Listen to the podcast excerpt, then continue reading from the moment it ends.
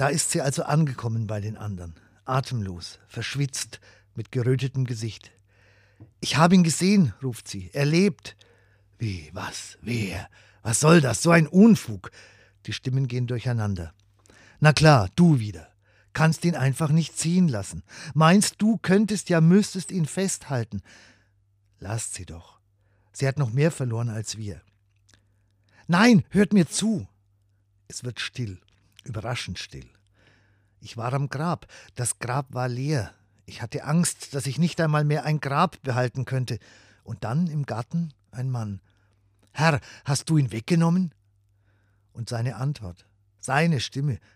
Maria, da wusste ich's. Er war's. Ich wollte ihn umarmen, aber er rühr mich nicht an. Er war's, derselbe, aber nicht der gleiche, wenn ihr mich versteht. Er war anders, aber unzweifelhaft er.